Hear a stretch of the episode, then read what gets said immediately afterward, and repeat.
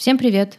Это Анна Астафьева и подкаст «Как это по-русски». Новый выпуск подкаста необычен тем, что посвящен Сингапуру, стране в Юго-Восточной Азии, а не стране Ближнего Востока или сопредельной территории. Чаще всего в своих подкастах я следую за страной, то есть ищу героя в интересующей стране, кто хочет раскрыть ее для широкой публики. В случае с Сингапуром все получилось иначе. Сначала я встретила героиню, ее жизненный путь и энергия покорили меня, а дальше уже было неважно, о какой стране будет идти речь. А поговорить нам нашлось много о чем. Карьера в Сингапуре, обучение в Оксфорде, как совмещать путь бизнес-вумен и материнство, духовность, ну и, конечно, наш любимый вопрос про жизнь и переезд.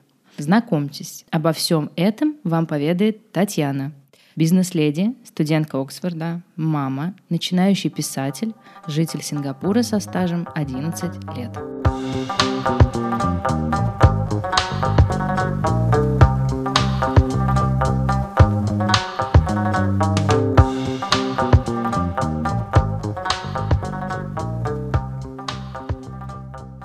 Таня, привет! Очень рада тебя слышать. Расскажи, пожалуйста, как ты попала в Сингапур? Привет, Аня. Ну, во-первых, спасибо, что вы меня пригласили, потому что я была очень удивлена, когда ты мне написала. Если честно, у меня аккаунт не публичный, и ну, я не являюсь э, каким-либо гидом в Сингапуре, я скорее здесь уже долгожитель. Я живу здесь порядка 11 лет. Это на самом деле большой срок, потому что Сингапур обычно это перевалочный пункт, и люди здесь не задерживаются. Вот если они перешли рубеж трех лет, то это считается уже хорошо. Это довольно специфичная страна в этом плане, потому что здесь много контрактников, но я вот как-то здесь осела, и у меня довольно странная история, как я сюда попала, потому что я сама вообще изначально из такой российской провинции. То есть я родилась в очень маленьком городе на Урале. И э, поступив в университет, я очень хорошо сдала экзамены. Я сдала что-то там математику лучше всех. И мне проект по международной деятельности предложил новую специальность. И она была тоже связана с международной деятельностью. И с университета, то есть моя, мой интерес э, к путешествиям, он только возрастал. Я все больше и больше путешествовала. Я очень, ну, действительно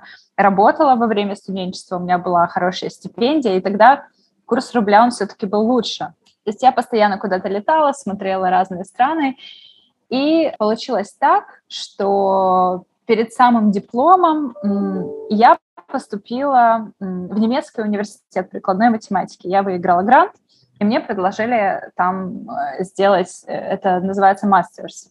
Вот. Я туда уже собралась, и перед дипломом я решила отдохнуть. Я тоже, я работала, кстати, репетитором э, по математике для таких довольно обеспеченных семей. Они мне платили, правда, хорошо. И я, значит, полетела на Кипр, потому что визу туда делать очень быстро. И так получилось, что у меня случился курортный роман. Э, я знаю, как это звучит, но это была довольно интересная история. Я не приняла всерьез этот роман, я улетела обратно в Россию, и потом мужчина, значит, мне говорит, я говорю, у меня учеба, вообще я очень много трудилась и положила к этому много лет плодотворной учебы. Я говорю, я никуда к тебе не полечу. Он меня пригласил к себе в гости. Он жил в другой стране, э, в Великобритании. И, в общем, он меня уговорил. Он говорит, давай ты прилетишь, разберемся на месте, а потом лети в свою Германию. Ну и я к нему прилетела. Я сразу параллельно рассказываю все, что происходило за этот короткий период. И он, значит, меня уговаривает э, никуда не лететь. Это было очень болезненно. То есть э, я целенаправленно шла к тому, чтобы получить это образование. То есть я не платила ни за свой университет, я не собиралась бы платить ни за немецкий университет. То есть это действительно очень много лет работы, а тут мне кто-то говорит, давай ты все это бросишь. И я очень скептически к этому отнеслась. Но все-таки в какой-то момент я осознала, что Великобритания — это не моя страна. То есть он мне предлагал остаться в Великобритании. И получилось так, что вот опять же, э, если мы переезжаем в другую страну, я считаю, что интуиция очень важна. Как ты себя в этой стране ощущаешь? Вообще я сравниваю любую страну с ну, человеком, то есть насколько вы по духу близки, насколько тебе там хорошо. Я помню, как в Англии постоянно шел дождь, постоянно было серое небо. Не то чтобы у нас в России лучше климат, но в целом очень похоже на питерскую погоду. То есть это постоянно монотонная погода. И я постоянно простывала. А мне это вообще не свойственно. То есть у меня хороший иммунитет, я постоянно ходила больная, постоянно ходила в GP, я пришла как-то к нему и говорю, слушай, ну все, а, давай что-то решать. И я почему-то ему сказала, э, я хочу жить в Азии, и вообще я собираюсь в Азию. То есть у меня уже прошел тот период, когда я могла учиться в Германии, то есть я уже делала тогда, э, сдавала что-то в Англии, я уже смотрела, искала работу в Англии, я думала, что мне делать дальше. То есть мы уже вовсю встречались. Но, если честно, у меня была ностальгия по России. Первый раз я так была долго от дома. В общем, Лондон мне вообще не зашел. И в какой-то момент э, я решила, все, я улетаю обратно в Россию. Он сказал, что вообще мы можем с этим сделать. Ну, потому что ты мне дорогая, все такое. И в итоге я ему предложила, что я хочу в Азию. Я его э, убедила. Так получилось, что я рассматривала Японию. На самом деле у меня был интерес к Востоку очень давно. То есть я внутренне его ощущала с. Я очень много читала про Восток. Я интересовалась очень сильно Японией. Я знала, что это жесткая страна. И, в принципе, ну, жесткая в плане культуры, это довольно жесткая страна.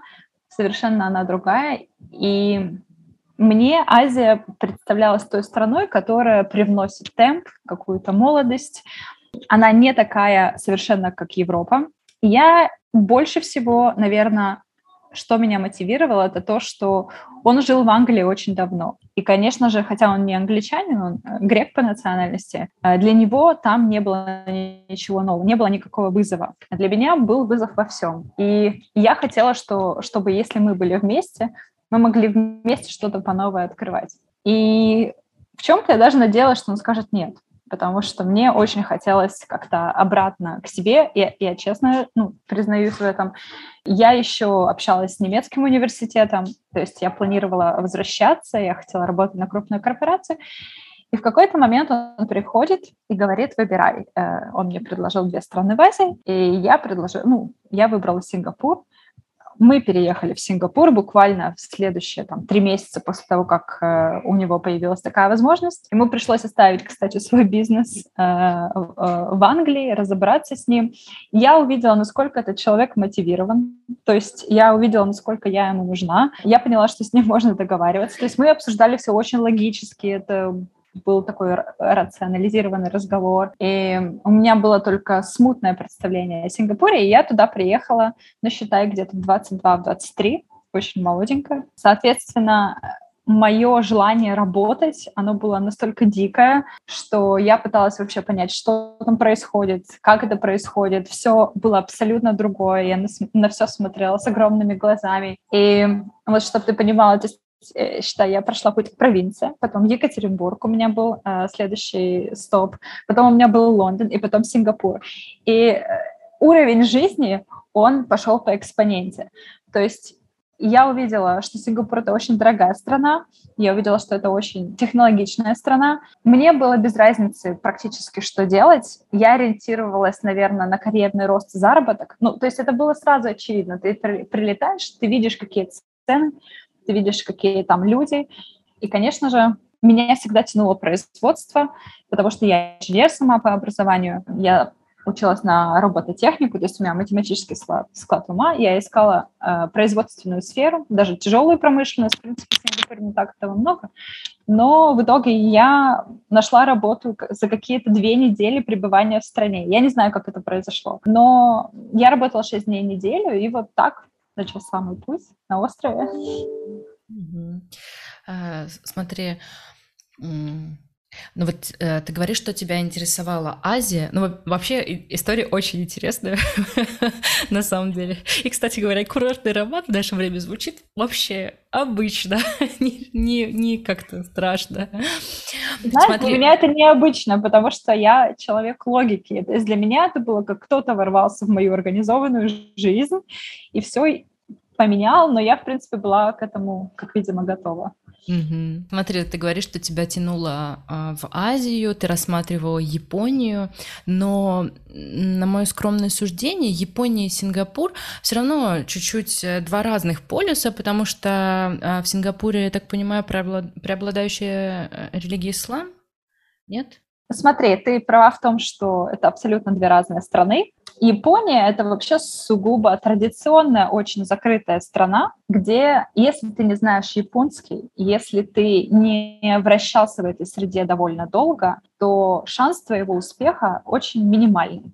То есть У меня, например, крестная дочь японка, это вообще отдельная история, но это очень закрытая страна. Если ты ее не понимаешь, это первое, что мне сказал мой, ну, тогда еще не муж, он говорит, понимаешь, в Японии нам будет сложнее. Просто имей в виду, Сингапур это как европейская Швейцария, потому что этот город э, имеет историю британской колонии, то есть это была британская колония. В какой-то момент э, было принято решение, что э, страна официально перейдет на английский язык, и это было очень правильное дипломатическое решение для бизнеса и, в принципе, э, для того, чтобы занять какое-то лидирующее экономическое положение в регионе. На данный момент в Сингапуре официально четыре языка.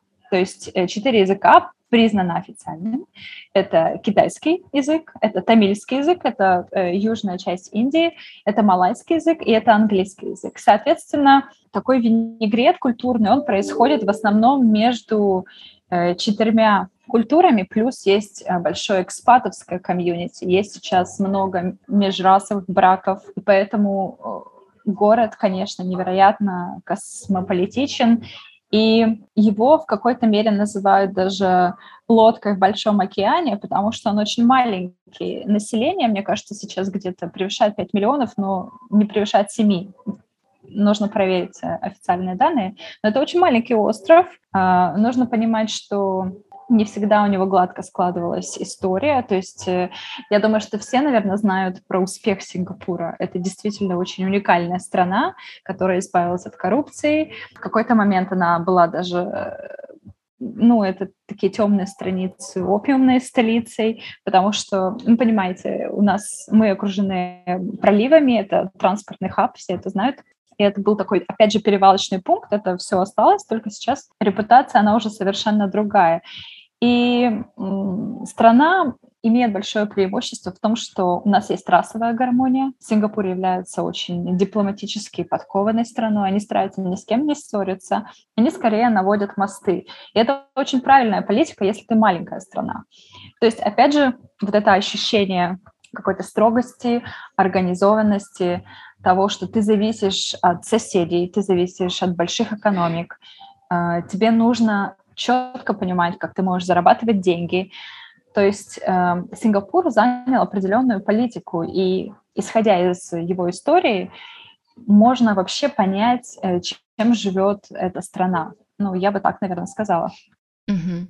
Скажи, вот ты приехала, юная девушка, ты нашла работу достаточно быстро, и здесь э, резонно спросить про женский вопрос. То есть женщина в Сингапуре совершенно спокойно может э, устроиться, ну, скажем так, совершенно спокойно, я имею в виду, наверное, для девушек, у которых есть какие-то амбиции, потому что глупо, мне кажется, приезжать в Сингапур без амбиций? Я объясню. Сингапур не производит впечатление того, что женщина здесь не должна работать. Скорее наоборот. Сколько бы я здесь ни жила, я окружена, если грубо назвать э, это карьеристками. Сингапурцы, то есть в принципе, построили эту страну на основании того, что здесь самым почетным является, если ты высококвалифицированный специалист они, в принципе, ну, некоторые страны, например, э, у них есть разные приоритеты. У Сингапура приоритетом является, так скажем, приглашение тех экспатов, которые являются высококвалифицированными, уникальными специалистами. Их, конечно, больше всего интересуют мозги. Здесь не сколько от того, ты мужчина или женщина, но э, здесь имеет значение то, какое у тебя образование. Вот, например, я хорошо училась, я всегда хорошо училась, и в этом мы очень близки. То есть мои ценности и, и ценности Сингапура, они очень сильно совпадают. Я бы, например, очень скучала, мне было бы очень депрессивно, если бы я не могла найти здесь работу. Как это организовано? Вообще у женщин бытовые вопросы очень хорошо решены по сравнению с многими другими странами. У нас есть помощницы, у нас есть няни. Это не стоит каких-то умопромочительных денег. Помощницы могут жить прямо с тобой. Это раз. Во-вторых, даже исторически Сингапур строился так, что вот, например, есть какое-то муниципальное здание, где все живут, обычная многоэтажка, и в них даже не было кухонь. То есть все спускались, собирались вниз, была какая-то столовка, общепит, и все там завтракали, обедали. То есть нет такого понятия быт и готовки. Он для женщин не особо понятен. То есть я могу сказать, что в принципе у женщины освобождены руки. Здесь не принято готовить дома. Окей, э, это, наверное, я, ну, конечно, утрирую, но я говорю про тренд. Здесь есть такие э, рынки еды, хокер плейс, где ты можешь прийти, купить что-то, поесть быстро, и есть э, те хокеры, которые существуют очень много лет, сюда приезжают, они прям известные, э, утром очень много народу, все также собираются, они там существуют, не знаю, 30 лет. Э, местная еда абсолютно дешевая, кстати, по сравнению даже с другими странами. Ты можешь за, не знаю, 7 сингапурских долларов купить себе обед, это, ну, считай, э, у нас сейчас сингапурский доллар где-то 45 рублей. То есть, в принципе, это все очень доступно. И женщина, она не имеет э, я не могу сказать, что это прям такая патриархальная страна, это очень современная, прогрессивная страна, но так было не всегда. В любом случае, это азиатская, азиатская культура, азиатский мир. У каждой национальности есть свои особенности, но женщине здесь ничего не мешает построить карьеру, и даже наоборот, законодательно, официально ты имеешь право брать э, декрет три месяца, если ты экспат. Здесь скорее сложность в другом. Здесь скорее большую роль играет эм, твой статус, как это называется, пас, как это на русском называется, помоги мне. Э, вот есть рабочая виза, то есть визовый, вот, вот визовый режим здесь э, имеет э, большое значение. Например, если я нахожусь на DP, это dependent pass, то есть я полностью завишу от мужчины. Ну или, например, кстати, может быть наоборот, ты женщина, приехала с супругом, ты основной, так скажем, кормилец, зарегистрированный под сингапурским, э, ну, в сингапурском правительстве. Дальше есть рабочая виза, это называется EP, Employment Pass. Она выдается либо на какой-то на какой-то промежуток времени, и там совершенно другие правила от того, если ты на DP. И есть третий статус экспата, это PR, Permanent Resident, это соответственно, уже резидент страны. И я могу сказать, что э, вот еще на DP 10 лет назад можно было работать. Сейчас на DP ты не имеешь права работать. То есть, если ты, например, приехала как женщина замужем, и ты на DP, соответственно, ты должна будешь официально подавать на рабочую визу. Также, э, как твой муж, мы получили статус резидента за какие-то там 6 месяцев. Я могу сказать еще об одной особенности Сингапура. Они не рассказывают, почему они тебе дают этот статус или не дают. Э, это такой черный ящик. Ты собираешь тут документы, отправляешь. Они это принимают, рассматривают и потом присылают тебе ответ. И во многом многие люди Сингапур за это не любят, потому что они хотят быть уверены, что их ждет. Объясняю. Например, если я на рабочей визе, и я ее теряю по каким-то причинам, например, работодатель решил меня уволить, я должна либо за два месяца найти нового работодателя, либо через два месяца должна собрать вещи и выехать. Вот ты представь. То есть если у меня там трое детей, они все ходят в школы, например, у меня все организовано, и ты, кстати, можешь, э, не знаю, купить недвижимость здесь, то есть у тебя может быть квартира, ты можешь быть на EP, резидентство получить довольно сложно.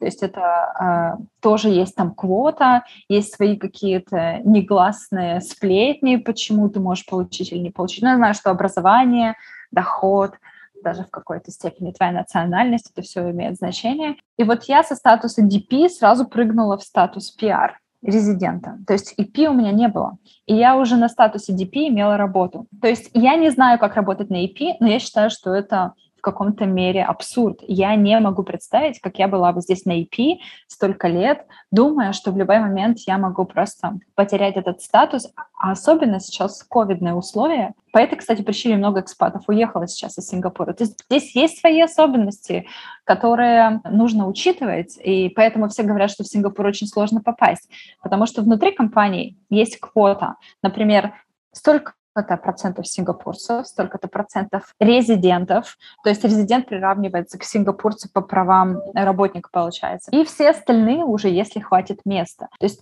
PR-статус намного выше, чем, получается, EP. Это я, конечно, утрирую, но это на самом деле так. То есть мы обновляем резидентство каждые пять лет, мы его также можем потерять, если, не знаю, мы что-то там наделаем, если э, вдруг ты три года не работал, ты тоже теряешь, ну, как работал, если у тебя нет дохода, ты тоже теряешь резидентство. Есть свои правила. И, конечно же, нужно понимать, куда ты едешь, потому что по тем же параметрам ты можешь подать на гражданство, и никто тебе его не обещает. Абсолютно. То есть ты можешь жить здесь 20 лет, подавать 5 раз на гражданство, тебе 5 раз могут отказать. Это очень особенная система, потому что э, в большинстве стран это не так. Ты примерно понимаешь, какие критерии и что как бы на выходе. Здесь такого нет. Можно ли сравнить э, энергетику Дубая или Абу-Даби с э, энергетикой Сингапура? Мне кажется, они в чем-то похожи. То есть люди туда тоже приезжают работать, у них тоже есть э, материальные карьерные ценности. Это две страны строгие со своими правилами, там тоже есть трудности с резидентством. А вот что ты можешь сказать об этом? Я могу сказать о том, что они точно похожи в том, что у них нет своих ресурсов. Когда у тебя ничего нет, ты создаешь такие экономические условия, чтобы к тебе приезжали люди, у которых есть деньги, люди, которые хотят строить карьеру. Ты преимущество создаешь в другом. Ты создаешь такие экономические и социальные условия, чтобы тебе хотелось там жить. В Сингапуре потрясающая погода, здесь постоянно солнце. Э, я вот, кстати, недавно сравнивала Сингапур как бренд и Лондон как бренд, потому что я в последнее время часто туда езжу. И я могу сказать, что Лондон очень сильно проигрывает. То есть Дубай, например, сейчас возрос в своем статусе, особенно для России да, то есть э, есть определенное преимущество. Сингапур возрос в своем статусе еще больше, потому что у Гонконга есть проблемы. Гонконг в чем-то потерял свой статус. Сейчас многие компании буквально летят к нам, переметаются, открывают новые, новые офисы в Сингапуре. То есть у Сингапура есть очень такой э, бренд, действительно по-настоящему э, Швейцарии, но в Азии. Это такая жемчужина здесь.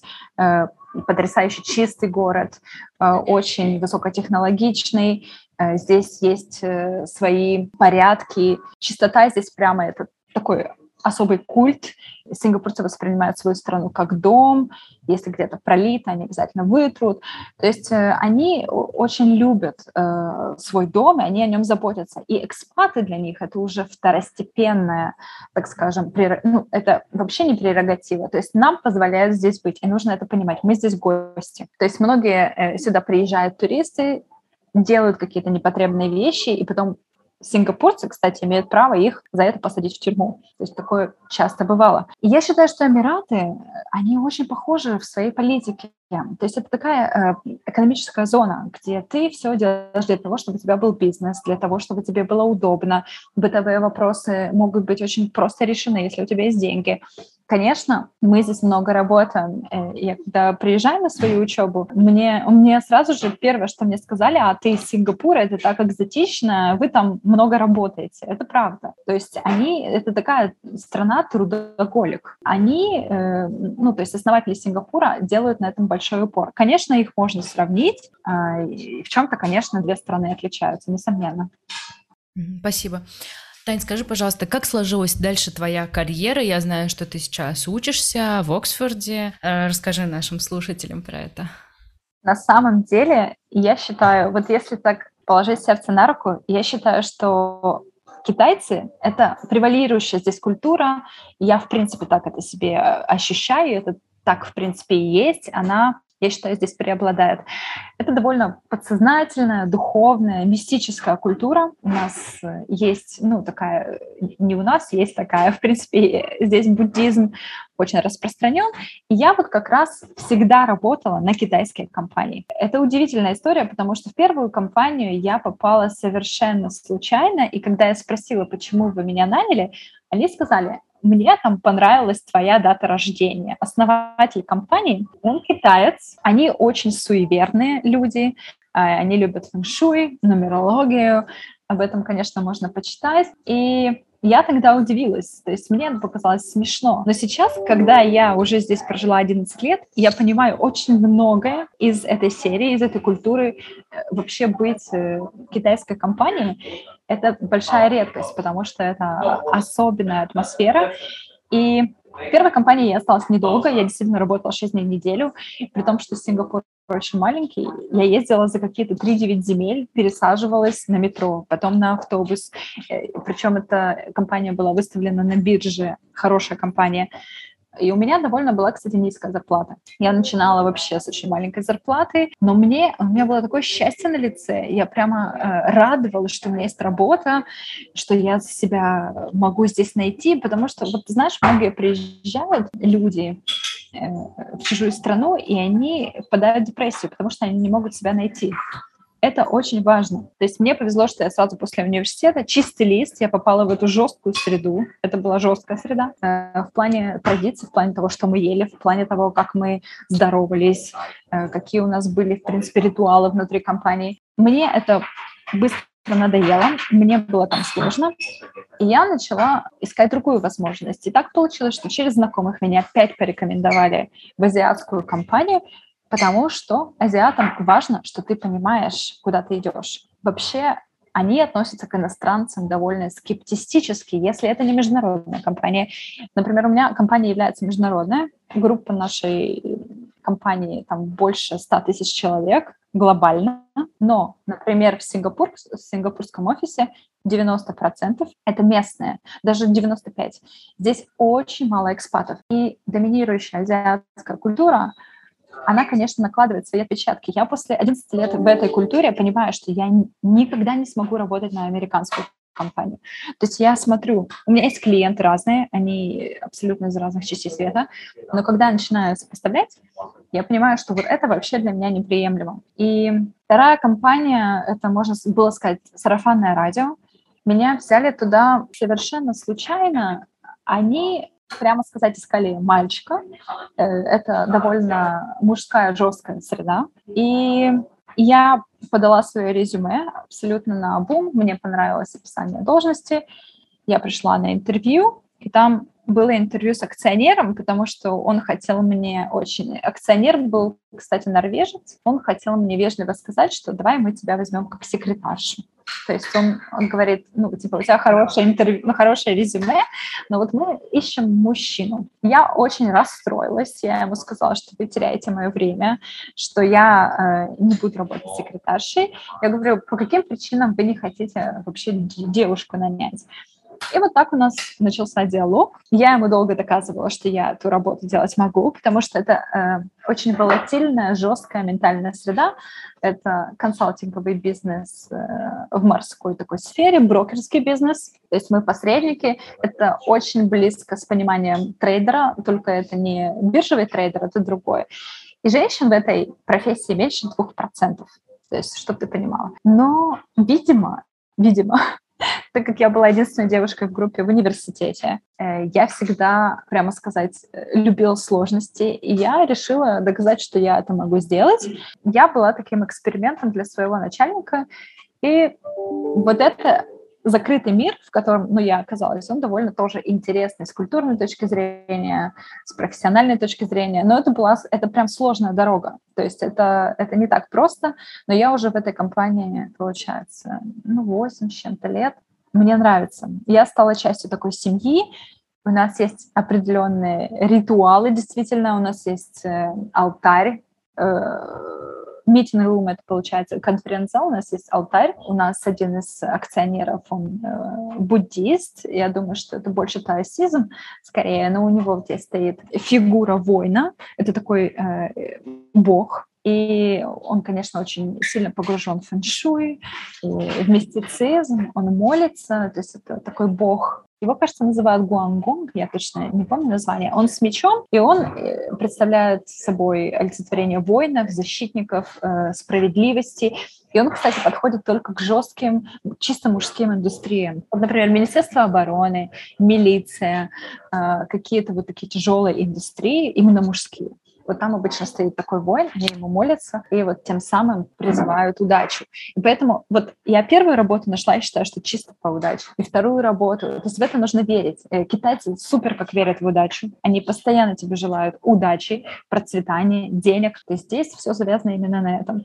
Ну и, конечно, я очень сильно изменилась внутренне. Я воспитала в себе терпение, какую-то больше дисциплинированность. Ответственность она всегда во мне была, но культура на меня сильно повлияла. Таня, расскажи, пожалуйста, ты сейчас учишься в Оксфорде. Расскажи, это повышение квалификации, новое образование. Почему Оксфорд? Почему не в Сингапуре вуз, например? Да, спасибо, это хороший вопрос. И на самом деле мне приятно, что ты его задаешь. Значит, ты человек, которому это тоже близко, важно, и развитие — это, конечно же, очень интересный топик сам по себе. Но прямо скажем, я пожила в Великобритании, и у меня есть основополагающее понимание этой страны. Я могу сказать, что я все-таки англофил, несмотря на то, что я плохо э, переношу погоду английскую. Она вот монотонная, мокрая, и ничего с этим не происходит. Но Англия прекрасна вообще э, во многих аспектах, больше всего в культуре. И вот мы затрагивали тему Лондона и Сингапура, как их сопоставить. Я считаю, что высокие налоги Англии не оправдывают то, что Англия предлагает, в принципе, по инфраструктуре, например. Англия — это тоже очень дорогой город, особенно Лондон, Оксфорд, это все дорого. Но если в Сингапуре я могу это оправдать, и уровень жизни здесь очень высокий, то в Англии я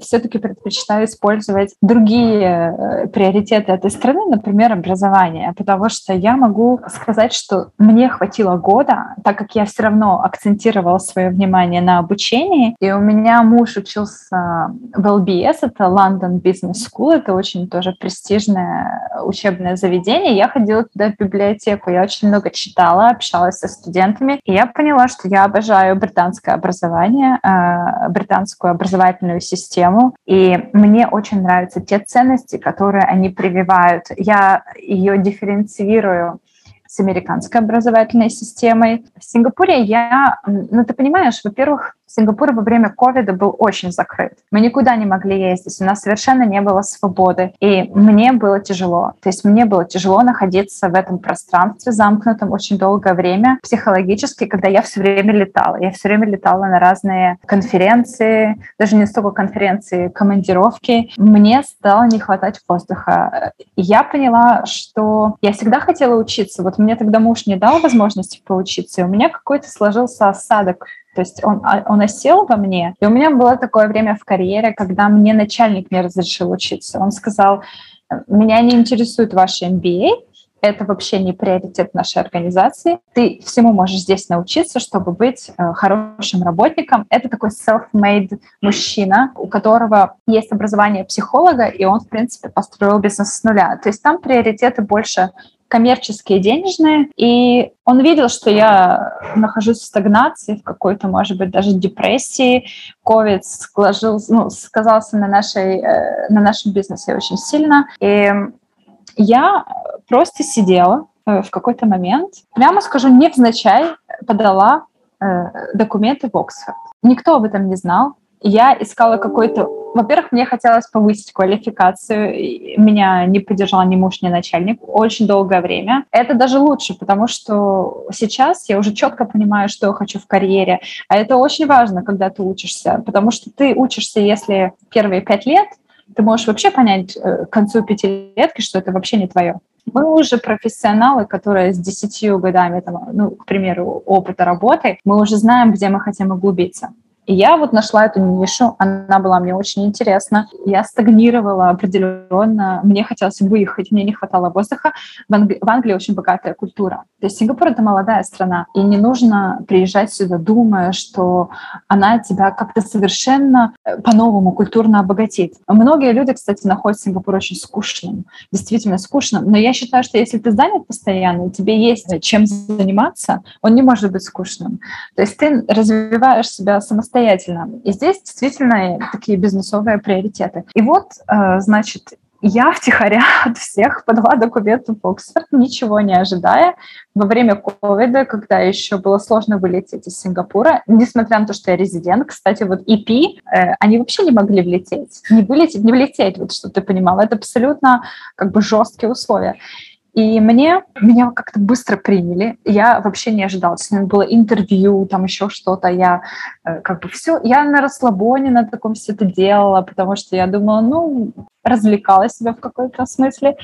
Но вот э, эта британская система, она, конечно, меня поразила еще тогда. И это классно, потому что многие тоже едут за рубеж учиться, они совершенно не понимают, куда они летят. И даже то, как британцы пишут эссе, подавая документы куда-то в учебное заведение, это отдельная прямо философия. То есть как они любят, чтобы было, как они любят, чтобы оно выглядело.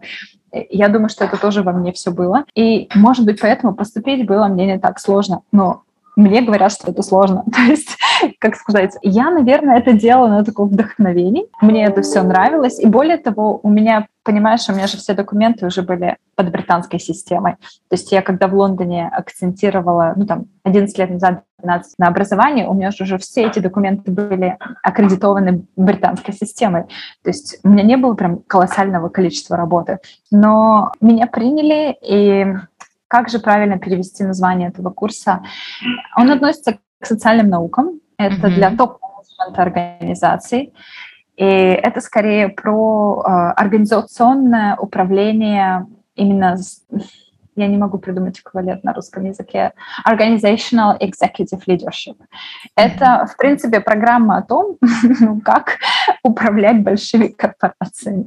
Вот это скорее об этом. Мы учимся э, бизнесу, стратегии, каким-то психологическим моментам, мы решаем разные кейсы, но это э, больше про бизнес. Но я вообще сейчас понимаю, что так как меня интересует литература, психология, философия, я точно продолжу обучение в Оксфорде, но уже в гуманитарных науках других. Я поняла, что я это уже решение приняла. Просто английское образование, оно тоже очень дорогое, правда. То есть я не могу сказать, что оно дешевое. И пройдет какое-то время, еще не сразу, но я думаю, что я это продолжу, потому что это вообще совершенно другая планета. И вот видишь, я живу в Сингапуре 11 лет, мне, наверное, местное образование, его нельзя сказать, что оно прям местное-местное. То есть у нас есть инсиат, это топ учебное заведение.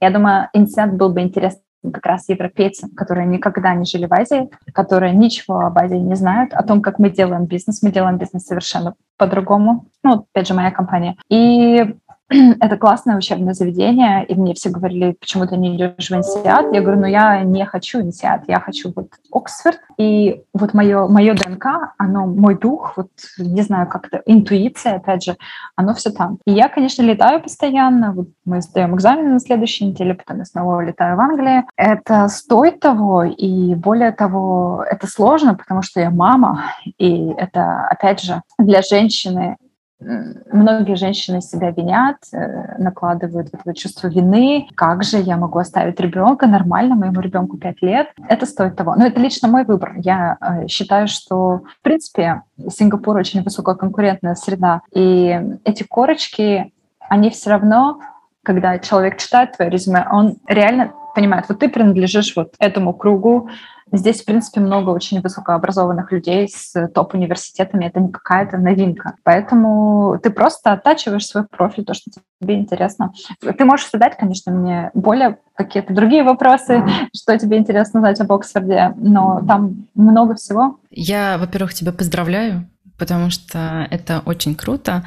И для меня тема образования, саморазвития, как ты подметила, очень актуальная. Но у меня есть для тебя другой вопрос.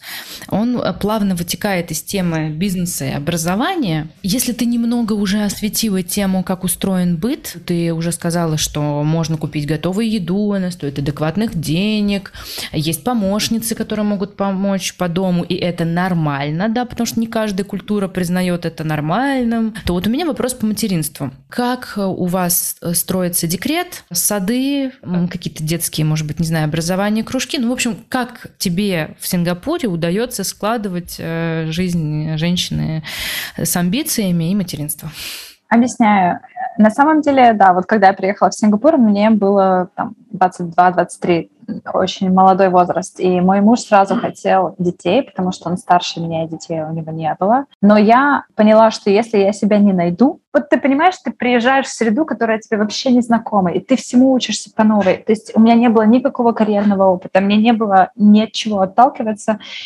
И я поняла, что если не найду себя в карьере, и я сразу рожу детей, то я просто упущу огромную возможность, потому что для меня это являлось ценностью. И уже в Лондоне я уже имела готовое резюме. То есть вот тот год, который я провела в Лондоне, я чисто фокусировалась на том, что я хочу дальше делать, исходя из того, ну, что у меня уже было, технический какой-то бэкграунд. И я, вот прямо скажем, мурыжила своего мужа еще 5-6 лет после того, как я попала в Сингапур, пока я не обтесалась. Это была первая компания, у меня не сложилось, я потом ну, не сложилось, я не захотела там остаться.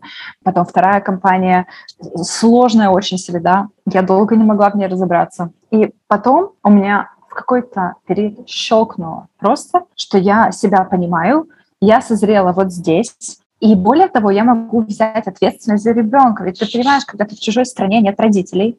У меня мама не прилетает. Она вообще считает, что э, отдавать детей э, вот бабушкам, дедушкам – это чуть ли не смертный грех, потому что она сама воспитатель, учитель, и она считает, что это неправильно. Неправильно перекладывать эту ответственность на старшее поколение.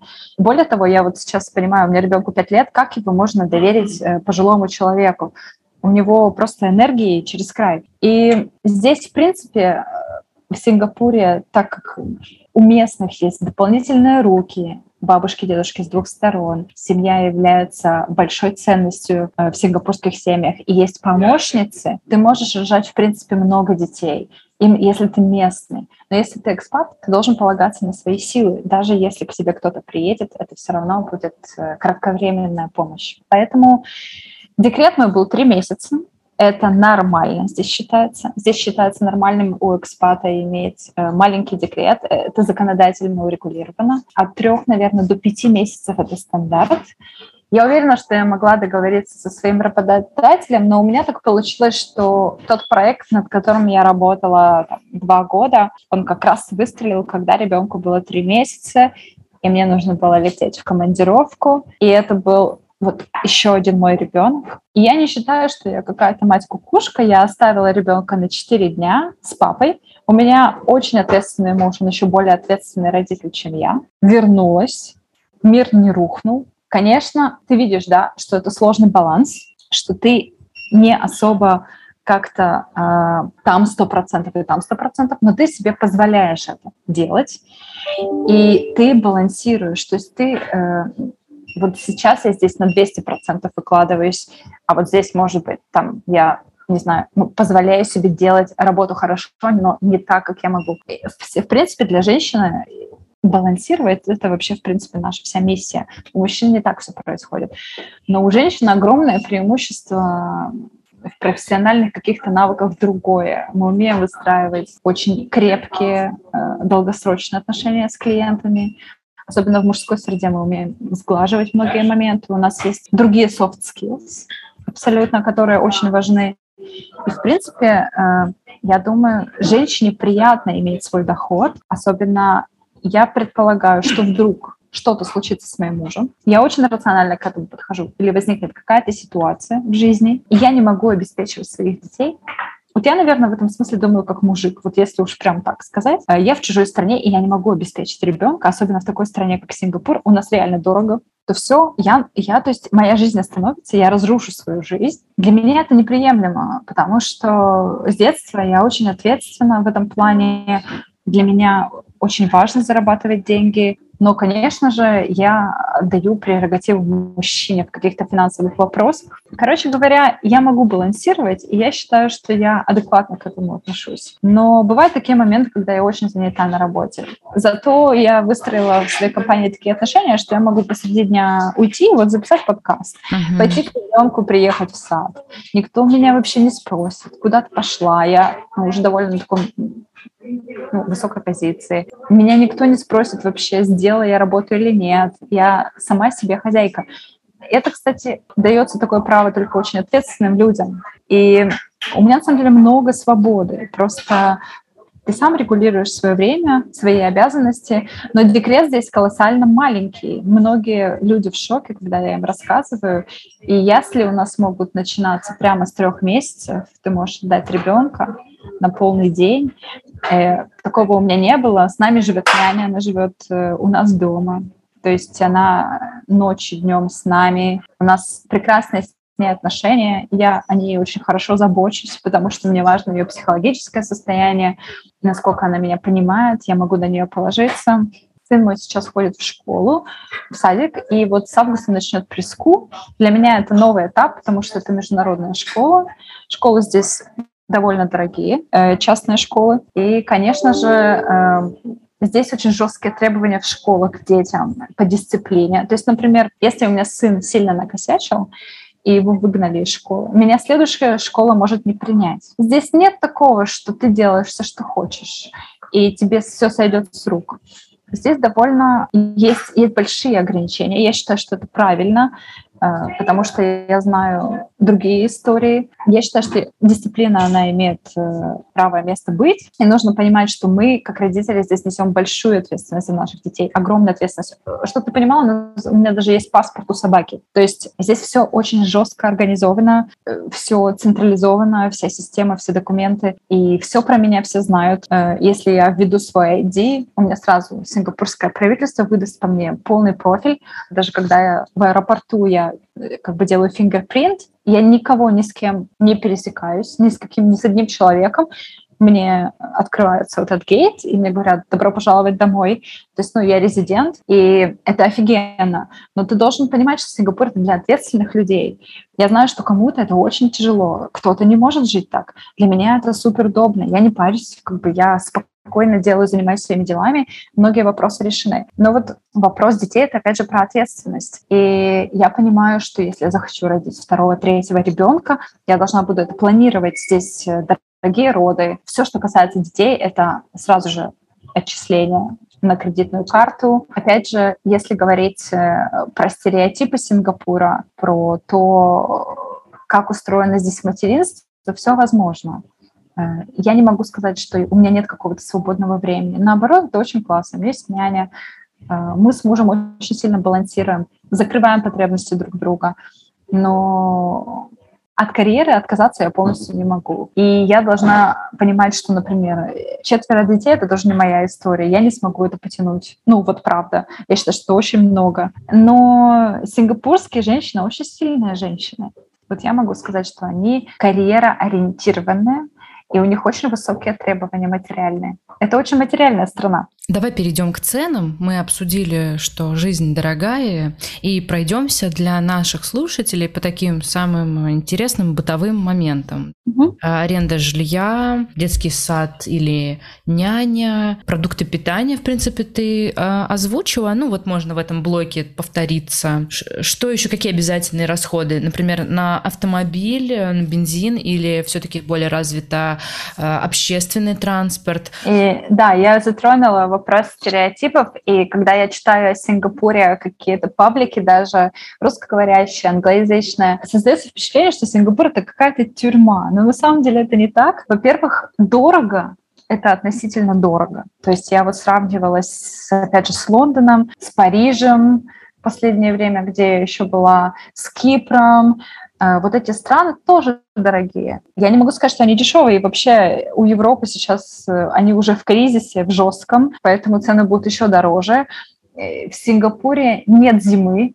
Я думаю, что все понимают, что это значит. Электроэнергия, опять же, да. Ну, давай так, э, разберем, в чем основная дороговизна этого города. И я попытаюсь как-то опровергнуть вот эти мифы, Э, почему здесь нормально и хорошо жить, если у тебя средний достаток? Во-первых, начнем с транспорта. Я считаю, что это самая такая дорогая э, собственного транспорта, да, автомобиля. Mm-hmm. Это самая дорогая единица, потому что здесь высокие налоги на выход на дорогу. То есть ты платишь сначала перед тем, как водить, по-моему, 100 тысяч сингапурских долларов. Это вот э, один сингапурский доллар, это получается 45 рублей. Mm-hmm. Ты покупаешь эту лицензию. Далее есть маржа на транспорт. Она примерно ну, где-то любая машина тебе где-то по нормальным таким приемлемым стандартам будет стоить в два раза дороже. То есть ты насчитываешь, да, этот, этот ценник.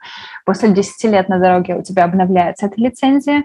Здесь это свои правила. Я не могу их точно назвать, потому что я не вожу машину здесь, в Сингапуре. Во-первых, у меня офис находится в 10 минутах ходьбы, то есть мы живем очень центрально, и Сингапур очень удобный, эффективный. У меня нет собственного транспорта, и он мне не нужен. То есть у меня вообще нет надобности в нем. У меня, кстати, даже нет в Сингапуре прав, вот что ты понимала. Потому что у меня муж толкает на это, он говорит, ну, он мне вообще намекает на второго ребенка, он меня толкает на права, давай ты этим всем будешь заниматься.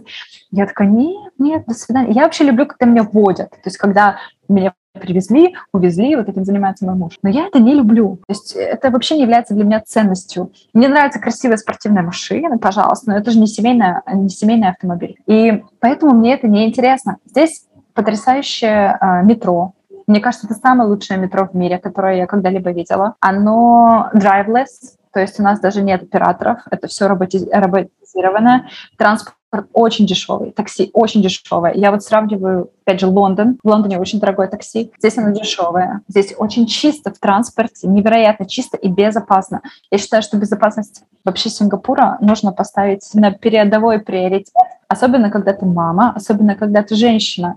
Я могу пойти в короткой юбке в 3 часа ночи, и я даже не буду задумываться, что со мной что-то может произойти. То есть здесь абсолютно безопасно, и ты не видишь полицейских, здесь везде камеры. Меня это устраивает, у меня нет с этим проблем. Это, пожалуй, вот транспорт, да, автомобили. Почему так сделано? Остров очень маленький, пробки Никто не хочет пробок здесь. Все хотят, чтобы транспорт был эффективный. Это просто средство урегулирования трафика. Я считаю, что это очень разумно. Все работает. Это не как на Кипре, кстати, где вообще общественного транспорта нет. И ты такая стоишь и думаешь, вот сейчас, если, например, у меня не будет машины, что я буду делать? Как я буду передвигаться? Ну, да, такси, но, в принципе, ты ощущаешь большую разницу. Второй момент — это, пожалуй, страховка и медицинское обслуживание. Опять же, если ты работаешь в нормальной организации, тебе предоставят страховку. И эта страховка покрывает 90% твоих запросов. Есть особые пункты по госпитализации. У нас не покрывается maternity, то есть э, получается беременность. Есть отдельная страховка, которую ты планируешь заранее. Не покрывается страховкой стоматологи. Стоматологи, да, у нас очень дорогие стоматологи, поэтому нужно беречь свои зубы. Все остальное что мне нравится? Вот как это происходит? У меня есть, например, страховка у мужа, которая покрывает всю нашу семью. У него хорошая страховка, потому что это э, такая под американскую систему э, подстроена. Я прихожу, например, к врачу, я даю такую пластиковую карту, сразу же у меня принимает э, доктор, если мне нужен какой-то специалист, он пишет письмо, referral, я иду к специалисту, специалист тоже покрывается. Если это не какие-то особые сканы, какие-то очень э, непокрываемые страховкой анализы. И сразу же мне выдают медикаменты. То есть я, не отходя от кассы, мне не нужно никуда ходить, ни в какую аптеку. Следующее окошечко, после того, как меня принял, как это называется, general specialist, педиатр, и э, нет, не педиатр, детский врач, терапевт точно, э, тебе выдали вот этот вот все таблетки, они все покрыты страховкой, ты ничего не платишь. Это колоссально. Я просто вот счастлива. Я когда первый раз это увидела, я говорю, что я вам должна? Они такие, ничего. И это было потрясающе. То есть очень классная медицина. Например, я что-то сегодня много про Англию говорю, когда я жила в Англии, GP в Англии, это просто ужас. Вот там, как сказать, ну, ну рядом они не стоят э, в этом отношении. То есть э, частные госпитали в Англии нормальные, но в Сингапуре они прям офигенные. И ты доверяешь. Когда я рожала, у меня была, можно сказать, отельная комната, палата, где я рожала, собственная. И там, не знаю, сколько я хочу медсестер. У меня там, не знаю, был шикарный обед, ужин. То есть, конечно, ты понимаешь, за что ты платишь. То есть страховка, она покрывает все твои нужды. Но если ты... У нас очень много есть пациентов, которые приезжают сюда лечиться, особенно раковые заболевания. Сингапур этим известен. То есть здесь э, медицина на высоком уровне, и даже есть правительственные учреждения. Ты туда можешь э, приехать спокойно, тебя обслужить, никто тебя не выгонит, и это будет стоить дешевле. Это второй пункт. Третий пункт. Что еще у нас дорого? Говорят, что у нас дорого жилье. Я тоже могу с этим поспорить, потому что вот я сегодня до тебя специально знаю, что у нас подкаст, пошла на маникюр, потому что у меня свой уровень жизни, который я уже понимаю. И я уже, как бы, можно сказать, в чем-то э, не понимаю прямо такой минимальной реальности, минимального прожиточного минимума. Я спросила, вот женщина, которая владеет салоном, сколько вообще э, много ли в Сингапуре бедных людей и как они живут. Она говорит, ну вот смотри, у нас есть старое такое поколение основателей Сингапура, которые были простыми работягами, там, носили рис на плечах, вот, то есть э, такая рабочая сила. И они сейчас, например, не могут себе позволить жить в Сингапуре. Сингапур за это платит. То есть ты можешь снять квартиру, и она мне сказала, что где-то это будет очень маленькая как коморка, но где-то 15 тысяч рублей всего. Это в Сингапуре mm-hmm. э, в месяц. И я была шокирована, я не знала, что есть такие цены. Я, например, считала, что Нельзя прожить в Сингапуре, если ты, например, в семье, вас трое, и еще есть няня, она с вами живет. Я где-то установила прожиточный минимум 7 тысяч сингапурских долларов. То есть это мы по 45 рублей берем курс.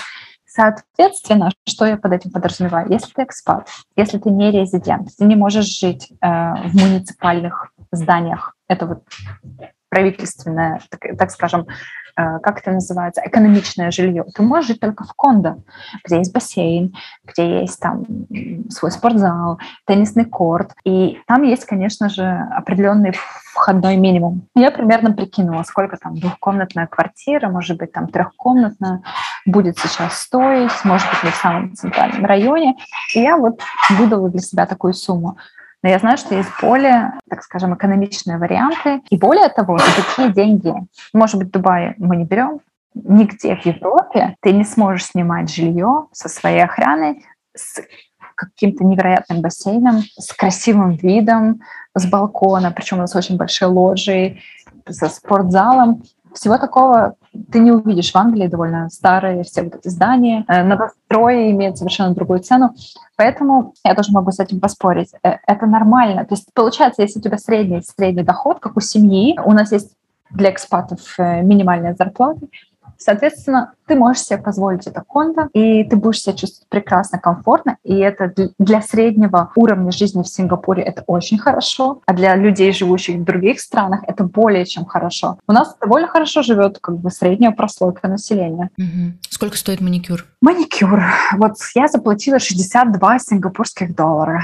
Угу. Это нормально. Ну, то есть, как бы, это приемлемые деньги, это гей, ну, то есть гей обычный. Но я, опять же, настолько не задумываюсь, потому что у меня все уже схвачено. У меня там маникюр в шаговой доступности. Что-то мне еще надо, я быстро это успела. Я не трачу два часа на работу, и то есть туда-обратно. Это же мое время. То есть у меня много свободного времени, которое там многие люди тратят э, на транспорт, на передвижение. Я вообще поняла, что я не люблю большие города. Я поняла, что Лондон это не для меня, а, например, Оксфорд очень чистый, очень красивый, очень маленький город, очень ухоженный, да, он дорогой, но вот это для меня. То есть я начинаю уже понимать, что мне нравится, где бы я не смогла жить, я бы точно не смогла жить, например, в Америке, сколько раз у меня было там возможности. Ты уже все равно устанавливаешь свой ритм жизни. У нас очень дорогой алкоголь. Я считаю, что это неплохо. В принципе, здесь есть э, налог на алкоголь, на табак. Все про это знают. У нас э, может стоить один коктейль вот, например, я сейчас сижу в таком бутиковом отеле, у меня просто потом встреча, 26 долларов за коктейль. Это довольно дорого. То есть за 26 долларов в Сингапуре ты можешь два раза поесть в хокер-центре. Ну, мы его так называем. То есть это две порции еды. Что туда будет входить? Рис, овощи и морепродукты. То есть такой цены ты вряд ли где-то найдешь. Еще это довольно affordable. Я считаю, что это вполне себе приемлемо. То есть ты с голоду здесь точно не умрешь. На что еще мы тратим деньги? Садики, школы. Это, конечно, отдельная тема.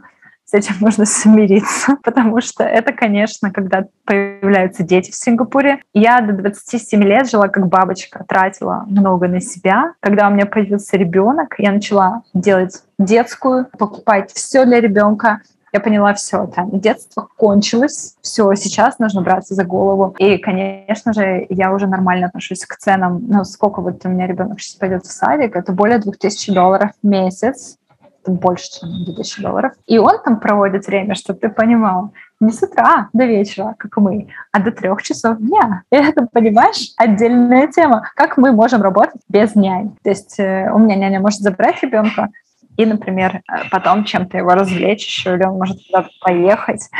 Это другой стиль жизни. Школы, университеты, образование здесь все очень дорого. Я считаю, что это, в принципе, становится дороже везде. Но это вот, пожалуй, основное. Если есть какие-то у кого-то предпочтения, уже это отдельно. Это как бы не... Это больше, наверное, привилегия какая-то делать что-то еще.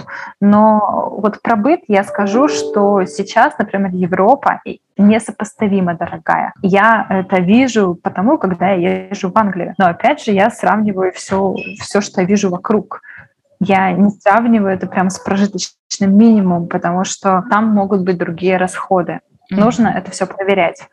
Ты сказала в прошлой части, что есть э, другое поколение людей, которые строили Сингапур, и что даже женщины 10 лет назад выглядели иначе. То есть можно говорить о том, э, что социальная роль женщины сейчас изменилась, она везде меняется, в принципе. Ну, вот расскажи с точки зрения Сингапура, как ты это наблюдаешь, как ты это видишь? Да, это хороший вопрос. Я считаю, что он очень актуальный, потому что даже вот в России наблюдается третья волна феминизма, и тоже социальная роль женщины, она очень сильно... Кстати, вот если ты слышишь, что делать мне коктейль, я заказала коктейль. Я решила, у нас такие женские беседы, да. очень камерные, и почему бы нет? Вот. Соответственно, я бы не стала ставить 10 э, лет как рамку для местных жителей, я скорее бы поставила 10 лет э, того времени, которое я здесь живу, как я вижу, как экспаты изменились. Вот именно женщины, какие сюда приезжают, женщины. Если 10 лет назад, э, не знаю, русскоязычное комьюнити, вот какое-то постсоветское пространство, я видела, что здесь женщины приезжали за мужчиной, то сейчас тенденция изменилась. Приезжают очень крутые барышни, причем молодые. Вот чем мне нравится Сингапур? Это такой вайб молодежи. То есть молодежь я беру, давай, от 18 лет до, на самом деле, 37, потому что если тебе 30 лет, я считаю, что ты очень молод, это только начало твоей карьеры, и я вообще считаю, что 30 лет для женщины, она, можно сказать, еще девочка, потому что она только поняла себя, кто она такая, вот я считаю, что это осознанный возраст, но ты еще только начинаешь в него входить, у тебя появляются какие-то первые социальные функции, и я вижу очень крутых э, женщин-специалистов, которые на самом деле приезжают сюда, сюда либо самостоятельно, либо они м, также приезжают уже э, построившие какую-то карьеру, бизнес-леди, и, в принципе, ты видишь, как меняется этот вайб. Здесь основное тратящее население, я бы, это, я бы как раз сказала, это вот молодежь, работающая молодежь. В Европе мы видим стареющее население, здесь вообще вайб очень другой. Ты приходишь в кофейню, да, и ты видишь очень много молодых женщин строят свой бизнес. Это на самом деле тебя очень сильно мотивирует, потому что меня очень пугают жесткие патриархальные рамки. Опять же, у меня есть э, долгая история построения отношений там, с мужским полом в профессиональном мире, в жестком.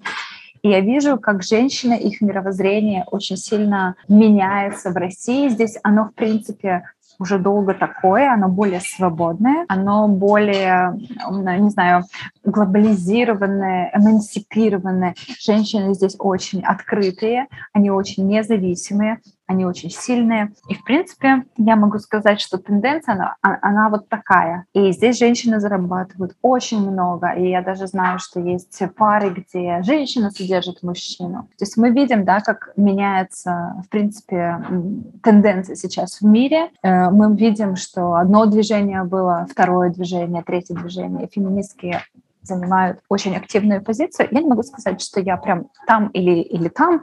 Я могу сказать, что я больше за диалог между мужчиной и женщиной, и женщина, естественно, может самовыражаться. Я считаю, что она имеет на это право. Просто не все страны, не все законодательства, не все традиции позволяют женщине быть свободной, но нужно в себе это развивать. То есть я очень много тоже боролась за свои права, если можно так назвать. Даже вот поехать на учебу было для меня проблемой. Двое мужчин, это мой начальник, я его правая рука, и вот мой муж, они думали, что их мир просто рухнет, если я их там оставлю. Ну, в итоге я их замотивировала, я как-то попыталась э, показать другую сторону медали, как это будет хорошо для них. Но, тем не менее, я не могу сказать, что наш мир до сих пор э, равноправен. Женщине приходится во многом прокладывать более долгий, сложный путь и отстаивать себя. Я не знаю, ответила я на твой вопрос или нет. Да, конечно, ответила. Да, очень интересно.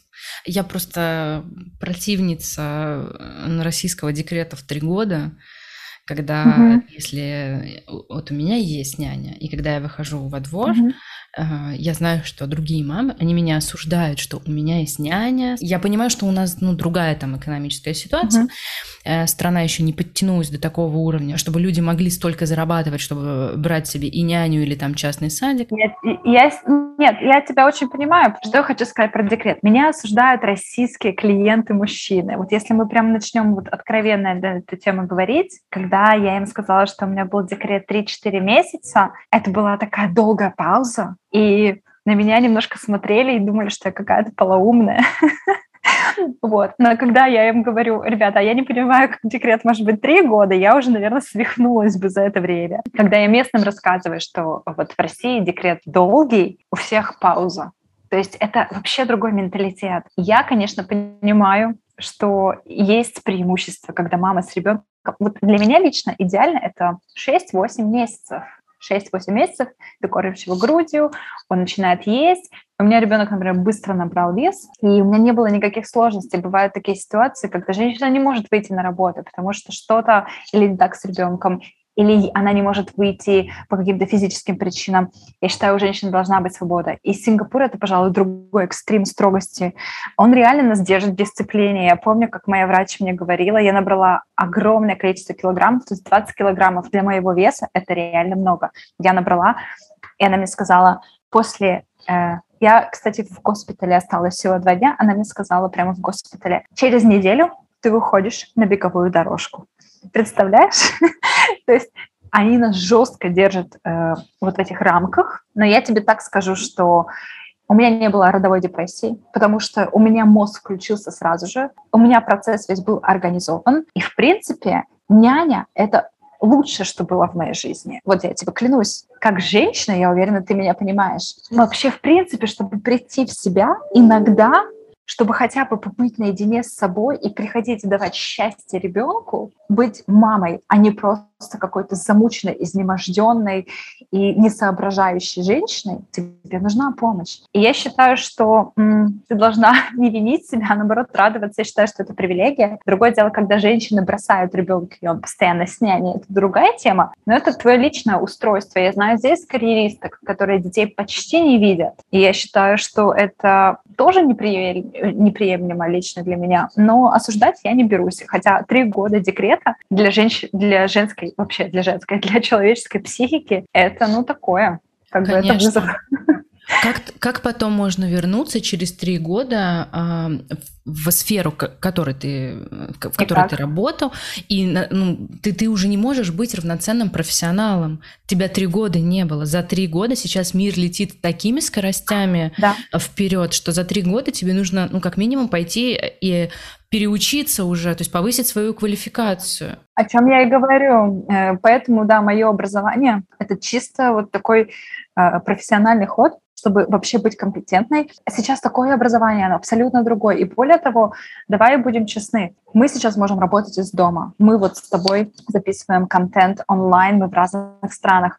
Сейчас такие технологии. Ну, какое ты можешь себе найти оправдание, чтобы не развиваться? Только если ты этого реально не хочешь. Когда я училась в университете, ничего не было. То есть это вот я поступила в 2005 году Ничего не было. То есть мы ничего не имели. Мы там ходили, копировали э, какие-то редкие книги. Я считала, что это потрясающе. Сейчас все есть, учись, ради бога. Даже не нужно колоссальные деньги, столько доступного контента есть. Я не знаю, это потрясающе. Мы живем в потрясающем э, действительно веке, который открывает женский потенциал. Почему его не использовать? Ну и более того, я уже заметила, что я разговариваю с мальчиками. Вот я начинаю их нанимать на работу, я примерно понимаю, как они соображают. Для меня это вообще тоже отдельное поколение. Они говорят, ну мы не хотим женщин, которые не развиваются. Мы этого не хотим. И женщины их возраст, девушки, девочки молодые, они уже говорят, нам не нужны мальчики, которые не понимают, как мы устроены. Да, мы не хотим зависеть от них, нужно уважать наше пространство. Вообще очень сильно идет э, смена вот этой парадигмы. И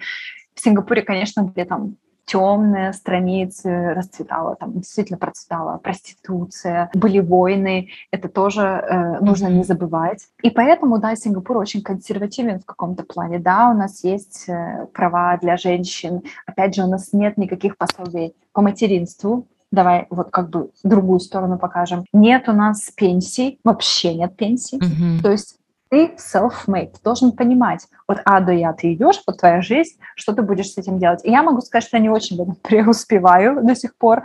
Я могла бы намного лучше планировать свои, свои финансы, я считаю, что я все делала для своей компании, для чего угодно, только не для себя. Вот у меня сейчас новая фаза в жизни, когда я хочу уже пойти вглубь, заняться больше собой, чего я хочу дальше от жизни. У меня там новая планка, новый трансформационный период. Но исторически, да, Сингапур принял все эти меры, и вот даже, да, у нас есть смертная казнь за наркотики, но нужно же понимать, какой вот дэмидж, какой вот э, урон несет э, вот это все тому, даже патриархальное общество, какой урон это несет и мужскому полу, и женскому, в принципе, какой-то дисбаланс, какой урон несут, пожалуйста, там, наркотики, другие какие-то социальные, как это назовем, темные пятна. Я считаю, что прогрессивное общество, оно будет двигаться все-таки в сторону больше свободы. Женщина будет э, более в чем-то расслаблена, и первые экономики, они все-таки будут ориентироваться на интеллект, а быт будет он устроен.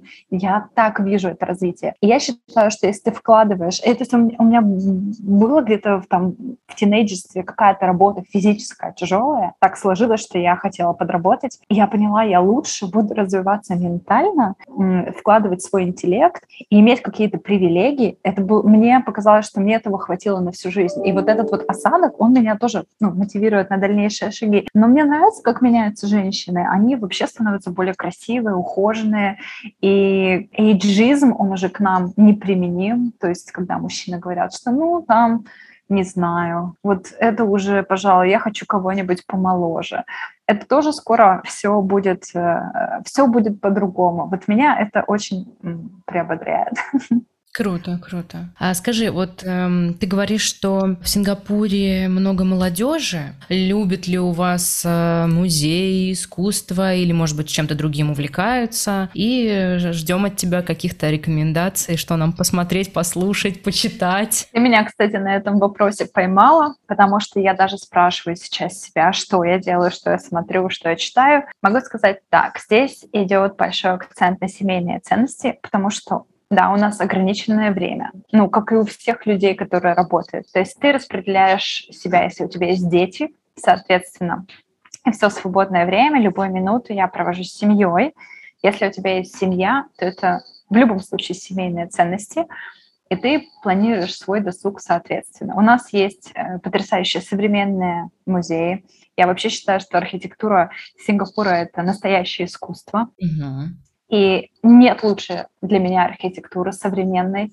Это потрясающе. Мы можем пройтись по всем знаменитым э, сооружениям, архитектурным, э, не знаю, экспозициям, зданиям э, Сингапура. Это легко найти. Они все удивительные. И, кстати, у нас много японских архитекторов с своим потрясающим воображением. Это все, конечно, есть. И семьи, они обычно приходят в современные музеи, есть игровые площадки, очень много бассейнов. Дети очень много времени проводят в воде, на пляже, э, за какими-то такими, ну, не знаю, outdoors, э, на улице занятиями. Но у нас также очень жарко. И вот местное население коренное, они больше на, любят находиться, находиться внутри помещения. Вот экс экспаты европейцы, они реально больше любят улицу. То есть это, опять же, как бы вот разница культур и взглядов. И я лично считаю, что одного Сингапура недостаточно для досуга полноценного. Мне всегда хочется куда-то вылетать, мне хочется еще что-то делать, потому что, в принципе, я такая, я вот немножко цыганка в этом отношении. Я сколько себя помню, как только я получила загранпаспорт, дай мне это, дай мне то, вот это я не хочу, я хочу куда-то полететь, посмотреть. И, и вот я также таскаю за собой сына. И обычно мы ходим на какие-то площадки, Обычно мы приходим в какие-то развлекательные центры, но Сингапур, он очень маленький. Нет такого, что мы там сегодня поехали в горы. Нет такого, что мы завтра там сорвались, не знаю, посмотреть э, какие-то исторические музеи. Здесь есть музей, здесь все про современное искусство. Но Сингапур очень молодая страна. Это не какая-то, не знаю, даже какое-то колоссальное культурное наследие, хотя здесь культура, она сформирована нациями. И, конечно же, я не большой эксперт в этом вопросе, но мне нравится Здесь, в принципе, все про технологии, про как бы digital art. У нас есть потрясающее, вот, вот как бы это современное направление. Опять же, нужно понимать, что Сингапур никогда не делал ставку на искусство, потому что искусство, оно, в принципе, ты, ты не можешь понять его э, как бы immediate return. То есть Сингапур ориентировался все-таки на построение экономики, и искусство стало уже второстепенным позднее. То есть позднее, когда Сингапур уже обрел статус обеспеченной страны, они начали вкладывать деньги в искусство. Но это не было изначально приоритетом. И, в принципе, сейчас очень есть много школ искусств. Э, Сингапур инвестирует туда деньги. Но все-таки я считаю, что это лично для меня, я все-таки обращаюсь к западному во многом наследию, образованию, но во мне много также азиатского, которое я даже не осознаю иногда, то, что я читаю, то, что я вот знаешь, у всех э, процесс обучения проходит по-разному. Кому-то нужно книгу прочитать, а кому-то нужно с человеком пообщаться. И у меня очень богатая э, среда, именно культурная, люди удивительные, с которыми я общаюсь. И вот через них я скорее не через книги какие-то познаю местную культуру, традиции, не знаю. Вот кто-то здесь живет 15 лет, он даже не знает, что такое тайпусан или дипавали, или он не понимает э, китайский Новый год. Для меня это вообще сама по себе богатая культура. Я это обожаю. Я постоянно хожу в храмы, я поняла, что я вообще буддист по своему внутреннему мироощущению. И вот это для меня по-настоящему культура. Все, что я читаю, это в последнее время ну, касается бизнеса, и у меня не так много на это времени. Эм, я люблю скорее в последнее время даже какую-то русскую литературу. Я не могу сказать, что я прям погружена сильно в местную литературу, но я знаю, что здесь есть такое артхаусное кино, его не везде показывают, но оно есть, и оно довольно своеобразное, но я считаю, что страна в постоянном развитии находится. Это просто я не так сильно этим интересуюсь. Если есть люди, которые реально э, подсажены на искусство, они тебе расскажут намного больше. Mm-hmm. Но я считываю культуру скорее по ее традициям, обычаям, через свою компанию, через то, что я делаю. Я постоянно праздную что-то вот э, с иностранными коллегами, там, э, с индусами, с китайцами, даже с мусульманами. У нас есть, не знаю, арабский квартал, пожалуйста, у нас есть мечети, у нас есть синагоги, у нас есть даже, э, ну, не знаю, православная церковь. У нас очень много культуры, просто каждый по-разному ее воспринимает. Uh-huh. Но это все есть. Ты можешь точно найти все, что ты хочешь, просто это все зависит от тебя. Uh, у меня сейчас фокус скорее на другое, но а, она культура, она для меня все-таки выражается через традиции. Здорово. А, Таня, ты пишешь книгу. Расскажи нам, о чем книга и как нам ее, когда она выйдет, искать. На каком языке она будет? Да, да, тоже спасибо за этот вопрос. На самом деле в социальных сетях я вообще не активна, в том плане, что я не развиваю свои аккаунты, но я понимаю, что это такой для меня новый путь, как именно художника, так это назовем, творческой личности, что мне придется так или иначе с этим смириться. Это такой, скорее, психологический барьер. Ой, у нас освещение поменялось. Ну, ничего страшного. И поменялось э, мое мироощущение. Я стала из такой, знаешь, более на таких мужских энергиях, э, не знаю, э, боевой подруги, как меня называет мой начальник, более такую тонкую личность. И я не могу сказать, что я... Это что-то прям сильно новое. Я изначально и давно пишу. С момента Лондона я пишу какие-то заметки, я пишу какие-то рассказы. Я раньше много писала о культуре, и мне это нравилось. Мне прям хлебом не корми, дай поделиться какой-нибудь историей. Но так получилось, что в какой-то момент женщины, причем, начали меня спрашивать, а пишу ли я книгу. То есть я пишу какую-то заметку, одну, вторую, третью, я раскрываю вопрос э, межгендерных отношений, раскрываю вопрос, я начала больше интересоваться бизнесом, каких-то ситуаций в моей жизни, которые происходят. И они меня стали спрашивать, пишешь ли ты книгу? И у меня не было на это времени. Я то в одной командировке, то в другой. И вообще книга — это большая ответственность. Я так, в принципе, считаю. Но когда наступил момент ковида, и нас жестко закрыли, то есть в Сингапуре правила были одни из самых жестких, потому что Сингапур, в принципе, с ковидом справился вот этой, со всей ситуацией очень хорошо. И люди здесь очень дисциплинированные.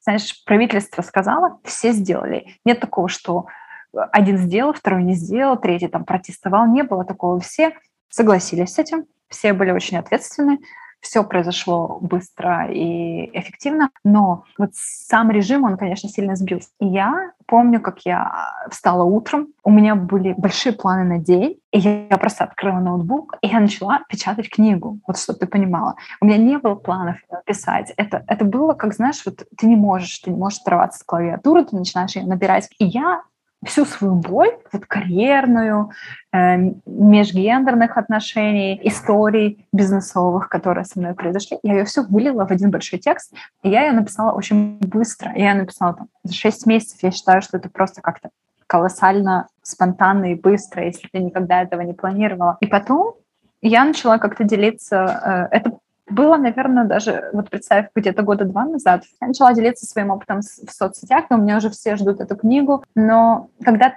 ты новичок, вот кто начинает, там, не знаю, творческий свой путь, я как раз хочу показать всю сложность того, когда, например, в своей профессии я уже опытная, и у меня уже много связей, а здесь у меня нет ни связи, ни знакомств, ничего. И ты начинаешь по новой. И я рассказываю людям, что вот это здесь сложность. Здесь сложность. Ты работаешь с агентом, ты работаешь с издательством.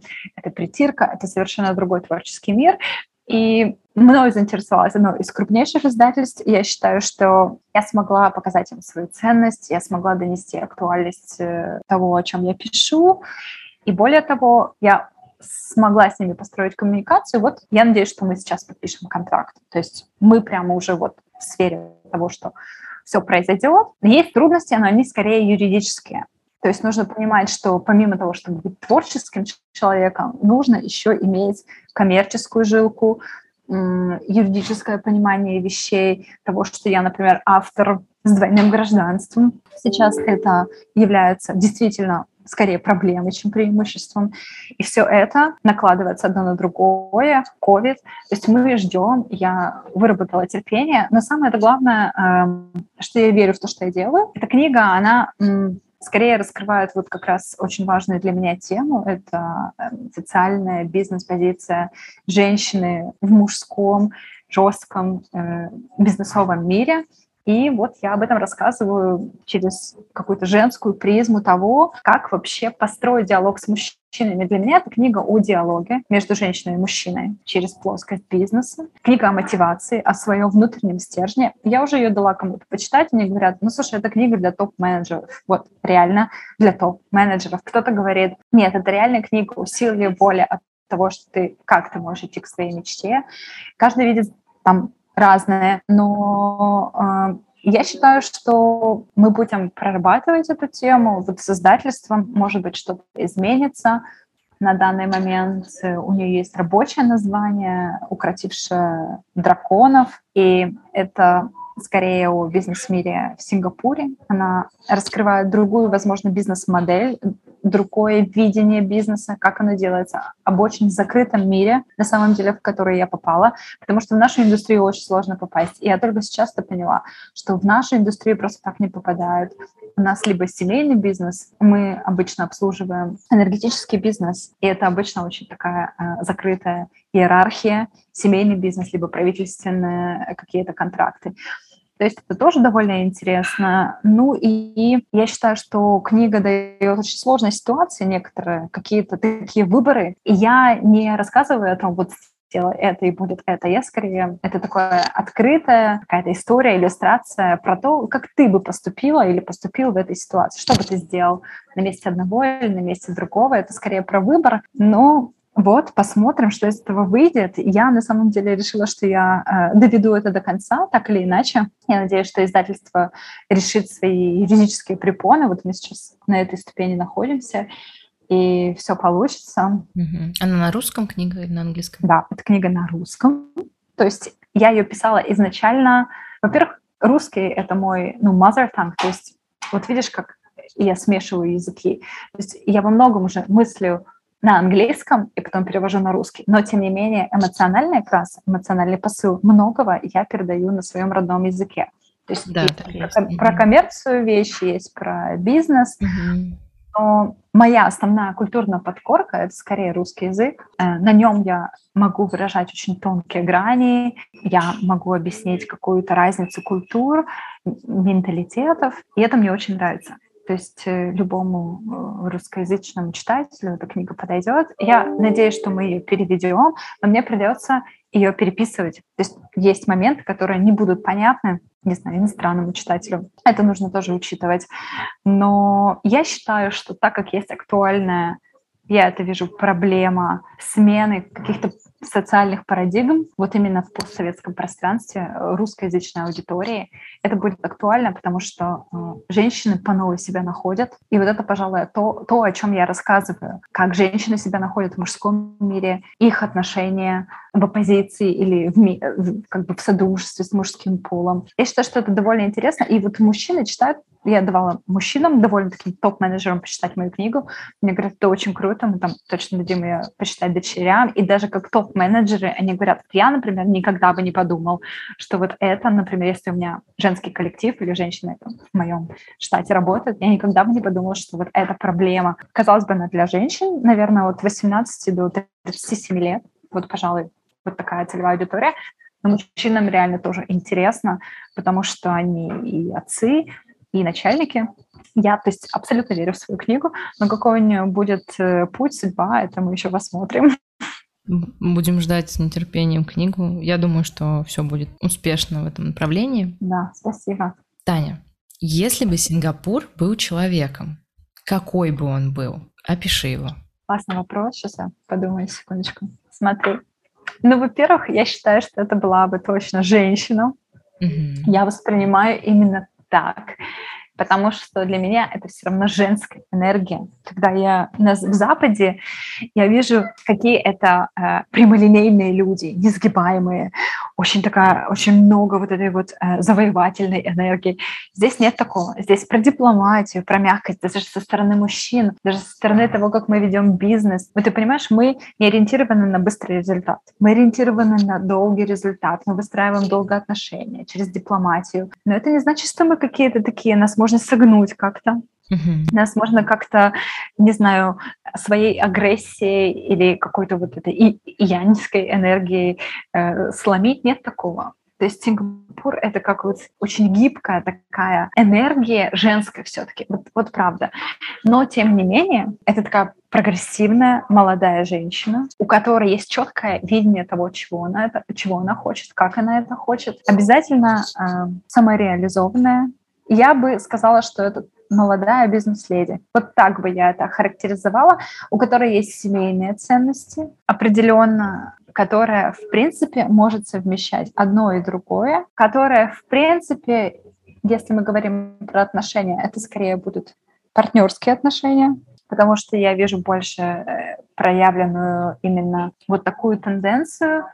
Она абсолютно эмансипирована, глобализированная, разговаривающая на нескольких языках, понимающая много разных культур и нюансов, очень, я бы сказала, стильная, красивая, потому что Сингапур очень стильный, красивый и, в принципе, ухоженный. То есть у меня складывается именно такое, вот такой образ этой девушки, может быть, даже в каком-то бизнес-платье. Я не могу сказать, что это будет э, романтическое, романтический какой-то образ, скорее больше такой собранный, деловой. И мне так хочется это видеть, хотя сингапурцы, они вообще не продают значение дресс-коду. То есть он такой расслабленный реально в чем-то. Мужчины не носят галстуки, женщины тоже на выдохе ходят на работу. Если ты в центре работаешь, и, в принципе, э, на какую-то большую корпорацию, топ-менеджмент, конечно, там есть определенный стиль, но в основном ты можешь даже в сланцах прийти на работу. Вот у нас нет такого в организации, но здесь, в принципе, это нормально. Но мне хочется вот так вот видеть Сингапур. Класс. Таня, спасибо тебе большое за то, что ты уделила время. Это был мой последний вопрос. Я тебя благодарю. И было очень интересно, потому что Сингапур сильно выбивается из всех стран про который я записываю э, подкаст, и мне было интересно послушать про роль женщины. То есть я прям получила огромное удовольствие. Спасибо тебе большое. Я уверена, что с книгой будет все классно. Я ее буду на самом деле очень ждать. Мне очень интересно. Спасибо тебе большое. Тебе спасибо. Э, это вот такой мой первый опыт э, рассказы о Сингапуре, в принципе, первый мой подкаст. Обязательно, и мне даже будет сложнее, если мы напечатаем эти книги, и они выйдут, мне даже будет сложнее получить ее, чем тебе, потому что у нас сейчас нет авиапространства, никакого сообщения э, между Россией и Сингапуром, поэтому мы будем что-то думать, я, скорее всего, полечу в Россию, чтобы даже получить эти книги. Я вот реально уже думаю, мне хочется, чтобы это все случилось, но обязательно будет копия. Я обязательно посмотрю твои подкасты, я их не смотрела, я должна честно тебе сказать об этом, потому что у меня какое-то дикое расписание, и экзамены на следующей неделе, одно, пятое, другое, но я уверена, что ты все равно общаешься с удивительными людьми и очень тонкими, звонкими э, люди, людьми, которым интересно саморазвитие, культура, искусство конечно, Восток, потому что я все-таки обожаю Восток, и я считаю, что это такой многогранный мир, более глубокий, чем Запад. Может быть, я, конечно, предвзято немножко отношусь к этому, но я нисколько не жалею, что я на Востоке, и, возможно, в чем-то я даже менее эмансипированы, чем мне кажется, потому что у меня, в принципе, топ-менеджмент довольно-таки патриархальные люди, но они вот относятся ко мне как к музе, такой интеллектуальной музе. Мне, в принципе, все устраивает. Мне нравится такая позиция. Большое тебе спасибо.